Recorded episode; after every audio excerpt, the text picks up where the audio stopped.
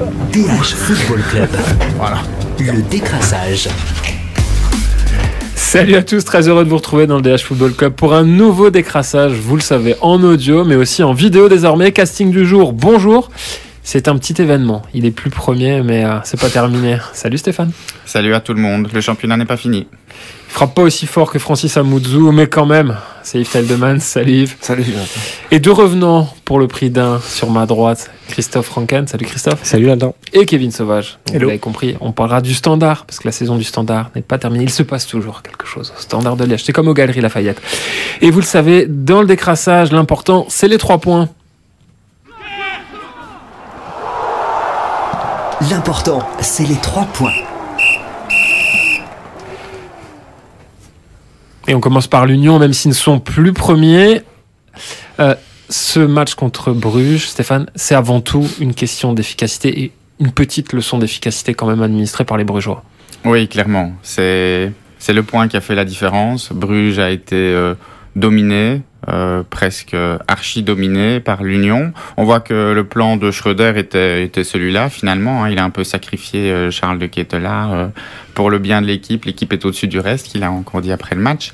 Euh, et au final, c'est ce qui a fait la différence. L'Union aurait déjà dû mener à la mi-temps euh, au moins 1-0, si pas si pas 2-0, même si les occasions n'étaient pas extraordinaires, mais il y a eu de beaucoup de, de belles opportunités. Puis il y a ce penalty évidemment. Euh, pour être complètement euh, honnête, avec mon collègue euh, François Garit, on, on, on s'est dit ah c'est Van Zer qui va le tirer et il n'est pas dans, il n'était pas dans son match à ce moment-là. On été un peu surpris. Son dernier, il l'avait envoyé dans, dans les nuages contre Saint-Tron. L'avant-dernier contre Genk, il avait pas très bien tiré, mais il était passé de justesse. Il avait tiré plus ou moins au même endroit d'ailleurs. Et voilà, il l'a raté. Et à partir de là, euh, d'ailleurs, euh, c'est même presque amusant. Ça a mis un, coup sur la tête de l'Union et au niveau notamment des expected goals, euh, donc ces fameux buts supposés être marqués, on voit que la cote de l'Union ne bouge plus après. Elle est, elle est figée, ça a assommé l'équipe. Même si, au final, sur euh, ces, ces buts qu'ils auraient censé marquer, c'était euh, l'Union est devant, elle est à 1,6 expected goals sur le match, et Bruges n'est que entre guillemets à 1,2 avec un but marqué à la 98e dans, dans le but vide. Donc euh, il Mhm. n'y avait pas photo, mais voilà, c'est le football. Yves. Ouais, par rapport à ce penalty, j'avais le, le même sentiment. Euh, et surtout aussi parce qu'il a euh, eu deux assez bonnes occasions, aussi bien contre l'Antwerp que contre Bruges, un petit peu, peu moins grande quand même, en premier mi-temps, où il croque son tir, Mhm. il, il tire dans le même coin et il Mhm. croque vraiment son Mhm. tir. Donc je crois que c'est une, une question de confiance, tout simplement. Euh, Christophe Christophe, c'est que de la confiance pour toi? Euh, pour, pour moi, c'est un mauvais shooter de penalty. Enfin voilà, tous les penalties qu'on a vu tirer, même ceux qu'il a marqués, c'était pas des penalties incroyables parce que même s'il le cadre, je crois que Mignolet le prend.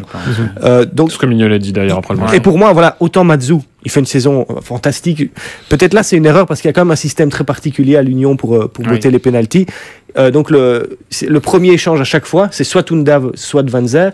Thomas est toujours le numéro 2 sur la liste au cas où. Et alors, Van Zer ou, ou, euh, ou Dav est le troisième. Et donc c'était le tour de truc. Mais en voyant les pénalties qu'il tirait, Ma- Mazou connaît bien le football. Il doit pouvoir à un moment dire à Van Zer, et il aurait pu en profiter pendant sa suspension, peut-être de lui expliquer, écoute, tu les shottes pas assez bien. Thomas, il, il, shot- il a une frappe magnifique. Undav, c'est un vrai tueur. On sait que lui, il va, il va mettre, il va mettre, le- il va toujours la mettre dans le cadre. Et donc, je comprends pas qu'ils se disent pas, écoute, Van Zer, je sais que t'aimes bien tes stats. hein. Je sais, c'est démocratique, mais, euh, comme ça. mais aussi au niveau de la, de la confiance qu'il va enlever à son joueur en Mm. faisant ça. Et lui, il fonctionne tellement comme ça que ce serait un message contre-productif. Oui, et en même temps, il dit depuis le début, l'équipe est au-dessus de tout. Et, euh, et là, ça fait de l'égoïsme de dire, ouais, son attaquant, il ne pense qu'à ses stats à lui. Il veut marquer ses deux, trois pénalties en plus pour, pour améliorer ses stats. Mais non, tant pis. C'est c'est l'équipe qui est au-dessus. Moi, je trouve que c'est plus Voilà. dommage qu'un joueur ne sente pas sur le coup. Euh, Voilà, jusque-là, j'ai pas- j'étais pas bien dedans, j'ai pas réussi. Ok, je vais la laisser à, à Regardez, Teddy qui était qui faisait un truc Benzema était prêt à la laisser quand même à, à À Rodrigo, Rodrigo. Dans un match autrement Mhm. plus important. Mhm. Et Benzema, c'est c'est le top niveau mondial. Et il était prêt à laisser à Rodrigo. Alors que Benzema, ses stats, c'est important. Il est en course pour peut-être Mhm. un jour être le meilleur buteur de l'histoire du Real Madrid.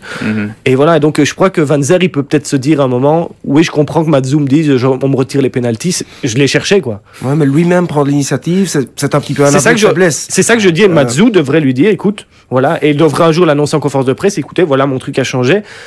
Ne pas savoir bien shotter un penalty, c'est pas, c'est pas ça qui est gravissime dans le Mhm. football. Hein. Et Van Zer a montré suffisamment cette saison qu'il était très fort. Mhm. C'est pas ça qui fait que c'est un mauvais ou un bon, Mhm. ou un, bon joueur. quoi. Kevin, toi qui es- a été un excellent gardien de but, euh, notamment une victoire à la Redaction Cup, ça, ça date un petit peu, mais euh, plus sérieusement, Mignolet est un spécialiste de l'exercice aussi. Ça, ça joue euh, dans, le, dans cette dualité psychologique qui s'installe à, à ce moment-là du match. Pour moi, totalement. D'abord, je regardais le match en spectateur averti et j'étais étonné de voir Van Zer. Je m'attendais plus à voir, par exemple, Undaf. Tu as, cité Thomas, moi j'aurais vu Undaf, enfin, soit. Et il y a la composante émotionnelle aussi. C'est un penalty à 25 millions d'euros quasiment, hein. on peut se dire ça comme ça. Mm. Il est face à Mignolet qui prend une envergure énorme, on le voit taper sur sa barre, aller de gauche à droite, derrière c'est le public brugeois.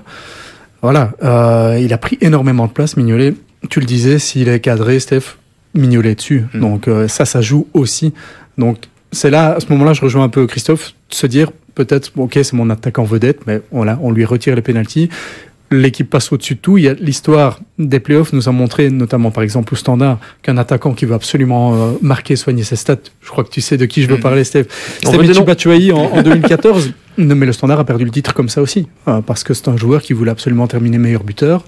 Euh, et, qui a raté énormément d'occasions. Je ne dis pas que c'est ce que euh, Dante Van Zer Oui, c'est pas un égoïste, c'est pas hein, loin de là. c'est pas ça qu'il Mais à un moment, il faut savoir faire la part des choses, évidemment, surtout quand vous êtes dans la lutte pour le titre, chaque détail compte et ça c'est un énorme ah, détail. C'est peut-être euh, peut-être le geste qui fait basculer toute une saison, c'est dur à dire, mais c'est peut-être le ballon qui change tout. Avec les occasions manquées à l'Antwerp, là je pense que plus peut-être encore euh, sur la deuxième mi-temps à l'Antwerp où l'Union peut s'en vouloir. Mais, le duo du le duo Van Zer Undav est le plus efficace du championnat, ça on en a tous conscience, mais le voir caler à ce moment-là, c'est quand même très très embêtant pour l'Union. Oui, ça, ça fait mal là, parce que Undav aussi a fait un mauvais match. Ils ont déjà tous les deux, les deux plus mauvais, en deçà. Tout à fait. Il y avait neuf joueurs qui étaient vraiment à un très haut niveau. Euh, il y a quasiment rien à dire sur euh, sur les autres. Et eux deux qui ont pourtant porté l'équipe offensivement, là, ils calent. Ce qui est dommage, c'est qu'ils avaient déjà calé la semaine d'avant. Donc là, euh, ça commence à faire beaucoup. Euh, bon, ils sont les premiers à le savoir, je pense, et tout le monde attend une réponse mercredi.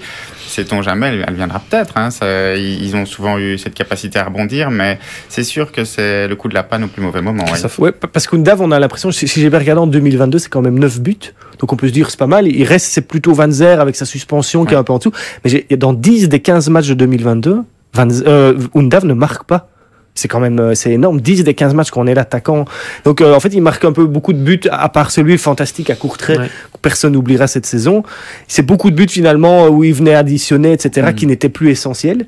Et donc euh, ouais il y a vraiment un problème depuis 2020 depuis le début 2022 et, beaucoup de joueurs ont compensé ça mais en playoff ça devient difficile mm. surtout contre Bruges mm. qu'une équipe qui a joué comme une, en équipe des champions. Je sais pas si vous avez eu ce sentiment pendant le match. On avait l'impression de voir une équipe belge en Ligue des Champions enthousiaste qui était l'Union qui jouaient contre une très bonne équipe d'un bon championnat et qu'on se dit, ouais, ils les dominent, ils font vraiment un super match. Et au final, ils sont battus 0-2 et tout le monde se dit, ouais, ils ont fait un bon match. C'est dommage, mais Bruges a une telle maîtrise. la gestion d'être en forme. Felice Mazou disait après le match qu'on ne me parle pas d'expérience, mais si quand même un peu. Bruges est clairement. Fort, la largesse du noyau. Quelle autre équipe en Belgique peut se permettre d'avoir Skoffolsen sur le banc et de le sortir comme ça? Ou de sacrifier, tu le disais, de Kettelar à un poste de latéral gauche. Euh, je me retourne vers notre Madame Irma, Yves. Euh, Bruges Union. Ça va nous donner quoi hmm. Petit conseil pour les parieurs. Hein. Justement parce que l'Union est plus fort pardon, en déplacement. Mais est-ce que physiquement et mentalement, ils auront digéré cette claque euh, C'est mentalement hein, vraiment la question. Hein. Physiquement, tu crois que parce qu'ils sont pas habitués d'enchaîner les matchs. Euh, Bruges joue souvent la Ligue des Champions euh, ou l'Europa League. Eux, pas. Ils ont un plus, petit noyau. C'est à ce niveau-là que je me pose hmm, énormément de questions. C'est pas un résultat, ça. Donc, je veux victoire, nul défaite. Honnêtement, euh, je crois que Bruges va gagner quand même. moi, je pense que Bruges va être très supérieur à, l'Union. Je, peux me tromper, mais je pense que. Et moi, je mets une pièce euh, sur l'Union et leur capacité à, toujours euh, surprendre. moi, aussi, l'Union. Je pense qu'ils vont encore. c'est pas fini cette saison. Elle est trop belle pour que ça se finisse quand même à trois matchs de la fin des playoffs. Et puis je me dis, il y a un truc. Imaginez un peu que l'Union gagne. L'Union est en tête avant de venir à Anderlecht. Anderlecht là sera alors à quasi un peu trop loin. Ils seront toujours capables d'aller chercher Bruges mathématiquement. Mais je crois que tout le monde va battre l'Antwerp d'ici la fin des playoffs. Et donc là, c'est mort pour Anderlecht au niveau aller chercher les deux premiers. Qu'est-ce que les supporters vont se dire? Est-ce qu'on laisse gagner l'Union ou est-ce qu'on donne le titre à Bruges? Non, mais ça va être une vraie question dans ce cas-là. Et ce serait drôle. chose, hein, c'est que euh, là, on est à la mi-temps euh, de ces playoffs. L'Union a toujours son sort euh, entre ses mains. Oui, c'est vrai. C'est vrai que finalement, malgré le fait que pour la première fois de la saison, ils n'ont aucune victoire sur deux matchs d'affilée. Il leur suffit de gagner leur match et ils seront champions. Donc euh, euh, voilà, ça va être le discours de Felice Mazzu pendant 72 euh, heures, remonter les, le moral des troupes qui était, on va pas le cacher, hein, atteint hier. Euh, mais voilà, ça sera la clé, je pense. Face à la seule équipe qu'ils n'ont pas encore battue en cette saison, si je dis pas de bêtises. Oui, exactement. Et sans même marquer une fois un but. hein. Exactement, oui. Euh, trois matchs sont marqués, euh, trois matchs loin d'être mauvais, euh, comme celui-ci. Euh, donc ça sera aussi euh, finalement, est-ce qu'il faut changer la formule complètement pour euh, surprendre Bruges à son propre jeu euh, euh, Je laisse à, à Felice Mazou le, le soin Ouais. de trancher, mais voilà. Vraiment trois scénarios quasi identiques. quoi. Ouais. Incroyable. Ouais, c'est vrai qu'ils sont battus à chaque fois de la même manière. Très bien, Euh, on va fermer le chapitre unioniste pour ouvrir un autre chapitre à Bruxelles, celui d'Anderlecht. Avec une question très simple, plus en forme d'affirmation finalement, c'est comment Yves la jeunesse a pris le pouvoir à Anderlecht. Euh, ça tient en un chiffre, 22,3 ans de moyenne d'âge, c'est ce que Romain van der Plein a calculé Mhm. euh, au coup d'envoi à l'Antwerp. C'est très très jeune et ça a très très bien marché. En effet, et bon, les, les détracteurs de Vincent Compagnie vont dire pourquoi ne pas avoir utilisé Arnstadt et Cana plus tôt. Euh, évidemment, il, il est clair qu'ils ont profité de blessures de Verscharen, euh, de- d'Achimero, sinon on n'aurait pas parlé, euh, de Cana évidemment. Donc euh, c'est un peu par la force des choses, mais bon, euh, c'est vrai qu'avec eux, ça, tout, soudainement, ça, ça marche très bien. Maintenant avec Anderlecht, il faut toujours voir le prochain match parce que euh, ils ont été si tellement irréguliers cette saison que, que je n'ose même pas dire que qu'ils vont battre l'Antwerp, même, même si je je le crois parce que l'Antwerp touche vraiment le fond pour le moment. Mais c'est vrai que les jeunes ont repris le, le pouvoir et c'est bon pour le fameux process hein, dont on qu'on avait plus ou moins enterré. Et regardez, bah, quelques semaines plus tard, euh, les, les jeunes sont là. On va commencer par Randstad. Christophe, c'est vraiment le symbole aussi de cette gestion parce qu'on l'avait découvert sur un match contre Bruges. Ouais. C'était euh, presque un enfant. Euh, Ouais, on a- c'était un enfant. Et là, on a retrouvé un homme finalement. Oui, là, il s'est vraiment bien développé, euh, mais il faut dire qu'il a un potentiel aussi au départ euh, assez, assez fort, et il le montre ici. Maintenant, je, voilà, j'ai encore envie de le voir euh, plus, plus sur la durée, parce qu'il a un poste où vraiment, euh, il est dans, il, va être sollicité tout le temps. Euh, ici, vraiment, l'Antwerp n'a pas une, opposition folle, il y a beaucoup d'espace. Donc, euh, donc voilà, mais effectivement, c'est un, des gars qui a, qui a beaucoup de talent. Euh, on ne sait même pas encore quelle est sa vraie place. On a l'impression qu'il pourrait jouer en, en soutien d'attaquant, il serait bon. Il pourrait jouer en 6, ça irait. Il joue là un peu décalé, un peu dans un rôle de faux 10 sur le flanc, ça marche très bien. Donc vraiment, ouais, rien que ça, le fait d'être polyvalent ici au milieu de terrain à son âge, ça prouve que le gars il a de la classe. Donc, donc, donc ouais, vraiment c'est un coup de chapeau quand même à, à l'ancienne direction qui avait été le chercher. Frank Arnessen. Anne Rannessen, c'est seul son, bon sans doute transfert. son, son, son unique bon transfert, mais celui-là, il risque de rapporter pas mal un jour. Après, il y a aussi ce côté inconnu parce que nous, on le découvre. Les défenseurs de Pro League le découvrent aussi. Il n'a pas encore été scouté non plus par, euh, par les clubs euh, adverses. Oui, c'est vrai. euh, mais bon, je suppose que tous les clubs l'ont déjà vu jouer en U21 aussi, où, où là, il a aussi montré son sens du but, hein, parce qu'il a marqué pas mal de buts. Ça, on n'a pas, encore- pas encore vu euh, en équipe Il première. a eu le poteau quand même, il est arrivé sur le poteau. Ouais, en, et- en effet, en effet. Euh, mais c'est vrai qu'il a, il a énormément de potentiel aussi au niveau euh, agressivité. Ça, me- ça, me- ça me frappe. Il, il aurait dû se prendre une carte jaune euh, la semaine passée euh, contre Bruges. Il s'en est pris une Sur contre la- l'Antwerp après 9 minutes de jeu. Donc il met vraiment le pied. Je crois que c'est ça qu'on lui a dit. C'est pas du futsal qu'on joue ici. il faut être un homme. En tout cas, chouette week-end pour la Norvège parce qu'il y a aussi Antonio Nusa qui a marqué son premier but avec Bruges, là, le fameux 0-2. Mais celui-là, je pense que tous ici autour de la table, on le mettait. Mais euh, c'est un, un garçon aussi qui a beaucoup de talent. Et là, il y a vraiment les deux clubs belges les plus titrés ont été chercher deux perles norvégiennes. Souvent, on avait tendance à dire que le marché scandinave devenait un peu trop cher pour les clubs belges, hormis Bruges. Mais là, ils ont été chercher très très jeunes des gamins qui ont quand même quelque chose. Donc, euh, à voir le développement. Euh, Il y en a un autre qu'on n'attendait pas, euh, c'est Marco Cana, qu'on Mm. attendait presque plus. C'est un petit peu cruel pour lui, mais c'est vrai que c'était l'horizon était plus embouteillé pour lui. Yves. Oui, en effet. Et je dois dire qu'on l'a redécouvert euh, euh, lors de sa montée au jeu en, en finale de Coupe de Belgique, hein, où là, euh, on en a déjà parlé. Aussi la façon dont il a, dont il a donné son, son tir au but, euh, un sang-froid euh, vraiment impressionnant. Euh, et il confirme, hein, et, parce que je pensais vraiment pour un, un jeune comme lui qu'il aurait peut-être parfois un, un, un jour où il serait un peu moins bon, mais vraiment hier, il a joué avec euh, une, une, une facilité, euh, euh, sans vouloir forcer les choses, de temps en temps une, une passe en retrait, mais quand même quand il pouvait jouer vers l'avant, il le faisait. Dur dans les duels, vraiment un, un joueur qui- qu'il faudra utiliser la saison prochaine, j'espère, et je crois que les supporters l'espèrent avec moi, qu'Anderlecht ne va pas encore aller trouver un, un- un remplaçant dans l'un ou l'autre pays qui va, qui, qu'Anderlecht va vraiment croire en lui et lui donner une vraie chance à la saison Parce prochaine. que lui, là, on parlait aussi de sa polyvalence. Polyvalence, défenseur central, euh, C'est Compagnie défensif. inversé lui. Puisque Compagnie aussi au début on l'utilisait tout début de sa carrière, c'était on se disait tiens est-ce qu'il est milieu défensif, est-ce qu'il est défenseur central Et puis et c'est au moment où vraiment Anderlecht avait tranché Compagnie en disant c'était un défenseur central qu'il a explosé aux côtés de Tinen et qu'il a- il est très vite euh, parti. Euh, et là Cana ils ont fait dans l'autre sens. Au début ils les disaient comme défenseur central et enfin là ils se disent c'est un milieu défensif et c'est vrai que c'est un milieu défensif parce que il manque de vitesse pour être défenseur Mhm. central à l'heure actuelle il en faut un peu plus et là il compense par son placement il est vraiment très malin sur le terrain et d'ailleurs ce qui frappe avec lui c'est qu'on oublie son âge tout de suite on le voit sur le terrain on a l'impression qu'il joue déjà comme un routinier Ouais, beaucoup de maturité. Ouais, et donc il est vraiment, c'est un garçon très très intelligent. Donc vraiment, bah, c'est un gars qui est, qui est parti pour s'installer dans l'équipe. Ouais, que je, je crois aussi qu'il manque un peu de taille pour être un, un- Aussi, un en tout plus. grand. Soit de Euh, vitesse, soit de de- taille. Il faut parfois alors au moins un des deux top qualité. Et lui, il a aucune des deux à ce niveau-là, mais il compense par plein d'autres choses. Et il y en a un autre qui a crevé l'écran, qui est reparti avec le ballon du match sous le bras. C'est Francis Amouzou. Ben, en fait, on- nous rappeler son âge parce que c'est un vieux jeune en fait. Il, aura, il aura 23 ans ici en fin d'année.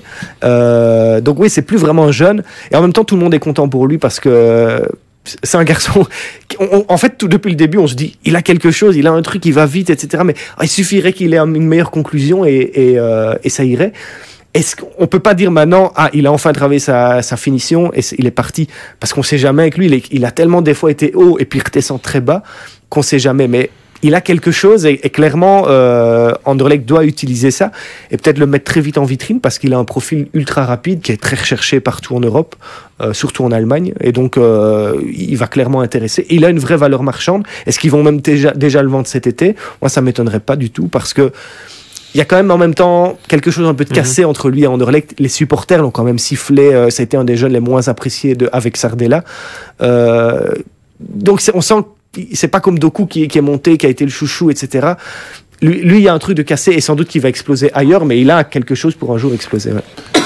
Parce qu'on voyait, qu'il- on voyait depuis longtemps qu'il avait des qualités. Maintenant, c'est sûr que les ratés euh, faisaient qu'on on, on oubliait presque ça. Mais euh, comme quoi, finalement, euh, l'histoire ou le destin d'un joueur n'est pas celui d'un autre. Et 23 ans, c'est pas encore trop tard Ah non, du pour tout. confirmer. Et, et c'est même très bien, ça montre à plein voilà. de jeunes que il voilà. parfois des jeunes, ils se disent, oh, à 19 ans, j'ai même pas encore, Oui. je suis Et encore là-bas. Dans un, dans un foot aujourd'hui Ouais. où parfois certains clubs se disent non, c'est trop tard, euh, 22, 23, c'est fini. Et en fait, pas du tout. Voilà, on va voir comment il finit les, les playoffs, mais, mais finalement, sera peut-être un vrai dilemme, comme tu viens de le dire, hein, pour Anderlecht. Est-ce que, est-ce qu'on essaye de, d'encaisser, pour les dire Ouais, comme c'est vrai que toute proportion gardée, tu faisais un parallèle entre Van et Benzema tout à l'heure. Euh, Amoudou, c'est peut-être un peu comme Vinicius, dans le sens où Vinicius, on savait qu'il commençait très bien ses actions, mais qu'il ne les terminait pas bien. Avec Amoudou, euh, il y a aussi un petit peu ça, Mm. des fois, qui se dégage de son jeu. Il a besoin de cette régularité aussi maintenant pour s'installer plus haut. Ouais, j'avais pas encore fait cette comparaison, comparaison là, mais euh, ouais, c'est vrai qu'il a besoin de cette régularité. Ça, ça son, son éternel problème. Hein. Euh, il va sans doute commencer débuter le match contre l'Antwerp euh, ce jeudi. Euh, J'espère vraiment qu'il va, qu'il va de nouveau être très bon, euh, parce que sinon on va de nouveau euh, dire la, la même chose, quoi. Alors que, ouais. Non, non, non, non, c'est- c'est c'est vrai parce que on- on dit, il faut pas oublier une chose, c'est que ouais, Kwame a finalement fait un bon match aussi. Mais euh, en première mi-temps, c'était le seul qui savait faire la différence, c'était Amoudou. Hein. Il- il- le reste, c'était un match vraiment bloqué, poste par poste, tout le monde. C'était un match où on s'est beaucoup ennuyé en première mi-temps. Sauf quand Amoudou avait le ballon, il se passait quelque chose. S'il avait même pas marqué ses trois buts, il aurait eu une très bonne cote dans le journal parce qu'il faisait vraiment un- Mhm. un, un bon match de football. Et, et là aussi, il progresse. C'est pas juste qu'il a progressé à la finition et qu'il court vite. Il, il a plus que ça. Il a de la technique Il s'implique plus dans le jeu. hein. il se bat, il se bat et tout. Et d'ailleurs, il a, il a vite eu des crampes et tout. C'est pas, c'est parce qu'il il fait beaucoup d'appels où, où la passe est très mauvaise parce que les passes parfois de derrière, ça, ça. En plus, Buté joue très haut, donc a beaucoup coupé les trajectoires. Et il a fait les sprints à chaque fois. Donc vraiment, ça prouve aussi que c'est dans, dans la tête, niveau mentalité, le gars, il, il, il est prêt quoi. Mais est-ce qu'il est prêt aussi en se disant l'été arrive, je vais peut-être me tailler, c'est le Après, on pensait aussi, Yves, que finalement, euh, Refaelov et Verskaren étaient indéboulonnables. On en a la démonstration contre Mm, en effet, je crois que Rafaelov doit être plus déçu, je crois que Verskaren qui lui traîne euh, une douleur, oui. Donc euh, je crois qu'hier il a aussi été, été préservé. Euh, mais euh, mais c'est vrai que pour Rafaelov, ça, ne- ça ne doit pas être évident du tout. Contre son ex-club, il a pu monter à 4-0, euh, enfin à 0-4. Euh, donc il n'avait pas le sourire hein, après le match. situation difficile pour lui quand même. Et, et d'ailleurs, sans le vouloir, Compagnie, a, je trouve, a été très indélicat avec Rafaelov en conférence de presse, parce qu'on lui demandait, tiens, les jeunes, justement, reviennent au pouvoir. Euh, Il disait, oui, mais regardez la saison passée. Et c'est vrai, euh, la saison passée, Anderlecht, avec une équipe très jeune, on l'a souvent souligné, euh, faisait des bons matchs contre les grands. Euh, vraiment. Et le problème, c'est que contre les petits, ils n'arrivaient pas à marquer les blocs bas. C'était compliqué et tout. Et il dit alors, ce qu'on a fait, compagnie, au mercato d'été passé, on est allé chercher des joueurs et il a pris l'exemple, un exemple type préfet à l'off, qui eux savent nous faire gagner les petits matchs. Mais l'air de dire, et donc maintenant qu'on joue les grands matchs en playoff, forcément, il n'y a que des grands matchs, je remets les jeunes. Mais l'air de dire, Refaelov, il nous fait gagner les petits matchs, mais on n'a plus besoin de lui. Et ça, ça veut quand même dire, euh, enfin, je suis Refaelov qui est soulier d'or. Je, je le prends pas très bien quand même. Ouais, il risque, euh, il risque d'apprécier. Petit détail par rapport à Mozou quand même, adoré par le vestiaire, hein, par tout le monde dans le vestiaire, que ce soit Ouais. noir ou blanc, vraiment ils l'adorent tous. D'ailleurs je sais pas si ça s'est vu à la télé, mais Murillo a été chercher le, le ballon Ballon du match, lui a offert en faisant... euh, le Ah, c'est vrai que les célébrations des buts sont souvent révélatrices euh, de la cote de popularité monde était dans un content vestiaire. pour Et là, on a vraiment vu Ouais, beaucoup de ouais, joueurs. ouais, hein. Et, et compagnie a souligné, dit, parce qu'il n'a pas eu une saison facile, il avait commencé comme titulaire pour lui, et puis il a été très longtemps sur le banc. Et il dit, jamais je l'ai pris en- dans un défaut d'égoïsme, même à l'entraînement, etc. Et ça, et c'est ce qu'on soulignait juste avant. Donc, euh, voilà, c'est- si, c'est aussi ça le, le- le symbole du vestiaire, c'est de dire, il l'a mérité, quoi, vraiment. C'est vrai qu'Amoudou doit avoir le sourire. Euh, Est-ce qu'il y a des sourires au standard avec l'arrivée d'un nouveau directeur sportif? On va en parler tout de suite. Retenez ce nom, Fergal Arkin, Arkin, on lui demandera comment prononcer son nom à cet Irlandais. Kevin, qui c'est finalement ce garçon Voilà. euh, tout d'abord, on va préciser qu'à l'heure actuelle, à l'heure où on se parle, il n'y a rien de, de signé. Je vais vous expliquer aussi pourquoi. Mais c'est un Irlandais de 45 ans qui vient de Manchester City. Ah, ça fait 13 ans qu'il travaille dans, dans le club. Et c'est Euh, l'option numéro un pour devenir, C'est l'option numéro 1. Il y a plusieurs candidats. C'est l'option numéro 1 du, du standard. pour devenir le nouveau directeur sportif. Pour devenir directeur sportif, euh, c'est un garçon qui a beaucoup d'expérience dans euh, le, la gestion des jeunes joueurs. Pourquoi? Parce qu'il était responsable, je vais vous la faire en anglais, Football Partnership and Pathway Manager, donc responsable en gros des clubs satellites du géant euh, Citigroup, hein, euh, qui, qui a quand même pas mal de, de joueurs prêtés. On parle quarantaine de joueurs aussi. Donc c'est lui qui gérait un petit peu, un petit peu tout ça et est responsable du développement des jeunes, euh, des jeunes stars, futurs stars de, de, de Manchester City. On peut parler ici par exemple de Dri- d'Edric Boyata. Il a travaillé avec, euh, avec lui au John Guidetti, Attaquant, euh, su- suédois. Voilà, euh, plusieurs joueurs avec qui il a, il a travaillé. Il n'a pas une expérience en tant que tel, en tant que directeur sportif. Mais euh, voilà, c'est cette euh, capacité à gérer des, des jeunes joueurs, cette facilité aussi à, à, à évoluer dans un, un, un style de, de, de club satellite, pas dire une galaxie, voilà. Même si les, les, les propriétaires américains du standard euh, refusent de, de dire que c'est une galaxie, c'en est quand même une. Donc il y a tout ça qui a fait que ben, voilà, c'est un profil très intéressant pour, euh, pour eux. C'est un profil aussi qui a intéressé le Celtic Glasgow. C'est un Voilà. profil dont on a cité le nom aussi à, à Lomel, mais qui a refusé l'année dernière, si, si je me trompe pas. Ben, c'est quelqu'un qui, qui est doté d'une très bonne euh, cote de popularité en Angleterre. Euh, comme on, comme on l'a écrit, personne ne le connaît. Je crois que les supporters ont vite euh, googlisé son nom ce matin. Je vous avoue que nous aussi, on l'a fait. Mais les échos qui nous sont revenus directement, c'est quelqu'un de très compétent, qui aime le beau football aussi, un ancien footballeur aussi, qui a joué à Leicester euh, du temps de Martin O'Neill à l'époque. Euh, mais voilà, euh, c'est quelqu'un qui va apporter, s'il vient, une, autre vision. Je dis bien s'il vient, pourquoi? Parce qu'il y a un, préavis aussi important du côté de, Manchester City qu'il faudra régler. Mais bon, c'est l'option numéro une du standard. C'est- vers lui que, les dirigeants se sont dirigés tout de suite. Et, voilà, il, il aura une grosse, lourde tâche à son arrivée. Euh, c'est de reconstruire quasiment tout un noyau. On a le portrait, messieurs. J'aimerais entendre votre avis sur le profil. Stéphane, bonne ou mauvaise idée Euh, J'avoue qu'en lisant le, le papier de Kevin, je suis un peu mitigé. Faire, on fait aucun procès d'intention, mais euh, c'est sûr que c'est un profil, comme comme tu l'as dit, voilà, de quelqu'un qui vient dans une galaxie, qui travaille donc en pensant pas uniquement, ou jusqu'à présent qui travaillait en pensant non seulement à son club mais aux autres. Ici, j'espère que le Standard va avoir quelqu'un euh, qui travaille à construire le meilleur noyau possible pour pour le Standard. On, on sait ce qui s'est passé ces dernières années et on sait aussi, il y a de bons exemples de, de galaxies, il y a de mauvais exemples de, de galaxies où on ne comprend plus finalement où va le projet, quel est le sens. Euh, et ici, voilà, c'est quelqu'un qui ne connaît pas finalement euh, bien le, le championnat belge. Euh, donc euh, oui, je serais très attentif à ses premiers, à ses premiers mouvements euh, pour. pour Stéphane euh, une Christophe. Ben, je ne sais pas s'il va réussir ou pas, personne ne le sait, mais je trouve qu'au moins c'est un choix cohérent dans ce que le standard avec 777 avait quand même euh, imaginé. Ils veulent travailler avec des jeunes à gros, à gros potentiel. Et je pense que s'il y en a bien un qui connaît tous les jeunes d'Europe, euh, tout, ça doit être lui. Parce qu'à Manchester City, forcément, il repère tout le monde. Un gros carnet d'adresses, nous dit. Déjà, parce qu'il a travaillé avec tous ces clubs, forcément, tous les clubs euh, où il était prêté, ces mecs, il les prête partout, même en dehors de l'Europe. Euh, et alors, quand, enfin, voilà, pour poursuivre pas mal le football des, des- des jeunes en Belgique, dès qu'il y a un jeune qui est, qui est bon, Manchester City le sait tout de suite. Et donc, il n'y a pas que, il a pas que, que, que notre ami futur standardman qui, qui, qui le sait, mais d'abord, qui participe à ça. Mais il est dans, il est dans ce move-là, donc il connaît tout. Et sans doute qu'on va, on risque d'avoir au standard cette volonté de, en plus du centre de formation, travailler la post-formation avec des gars qui reprennent, euh, on a parlé d'Arnstadt, de Noussa. Sans doute que, euh, bah, le standard va être dans cette idée-là de prendre des gars un peu de partout. Donc, euh, c'est cohérent. Après, est-ce que ça va marcher? On verra. Yves, Ouais. comment tu prononces déjà le nom? Fergal, Arkin, Arkin Arkin, je crois quand même. Arkin. hein, euh, euh, Il y a une petite connotation turque même, je ne sais pas, mais, mais c'est... On lui demandera. Ouais, Mystère. ouais, en tout cas, même si on est suiveur d'Anderlecht, euh, Christophe et moi, on espère vraiment qu'il va réussir parce que ce serait euh, chouette de, de, de, de retrouver le standard en haut du, du classement, dans le top 5, euh, où, il y a vraiment des, des classicos de feu comme, comme il y en a eu dans le passé. Donc, euh, je ne connais pas le, le personnage et il connaît, lui ne connaît pas le football belge, mais le standard doit avoir sa place euh, là-bas. Kevin. Il y avait une volonté aussi de- des nouveaux dirigeants de casser avec ce qui a été fait par le passé.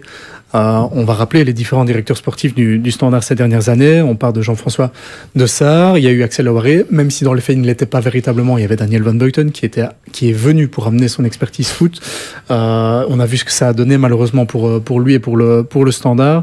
On a eu évidemment Olivier Renard et Benjamin Niquez, ce sont tous des anciens joueurs du championnat. Effectivement, ils avaient tous la connaissance du, du championnat. Pour la plupart des anciens joueurs du club, euh, et ils ont fait le constat, ils ont dressé le constat que bah, finalement, euh, quand on regarde un petit peu, quand on analyse véritablement euh, les faits, c'est pas moi qui parle, c'est eux, bah, c'était pas toujours une réussite. Euh, donc ils avaient vraiment une volonté de casser totalement avec avec ce qui s'est fait par le passé, d'amener quelque chose de nouveau.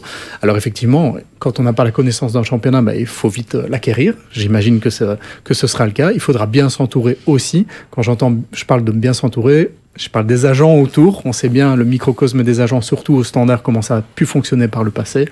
Euh, il faudra lui adjoindre aussi des personnes qui connaissent évidemment bien le, le championnat.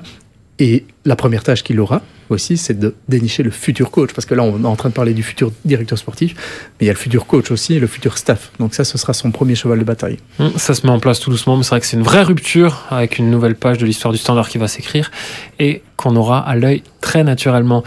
Messieurs, je vous remercie. Je vous dis à très vite pour un nouveau décrassage dans le DH Football Club. À bientôt. Ciao, ciao. DH Football Club. Le décrassage.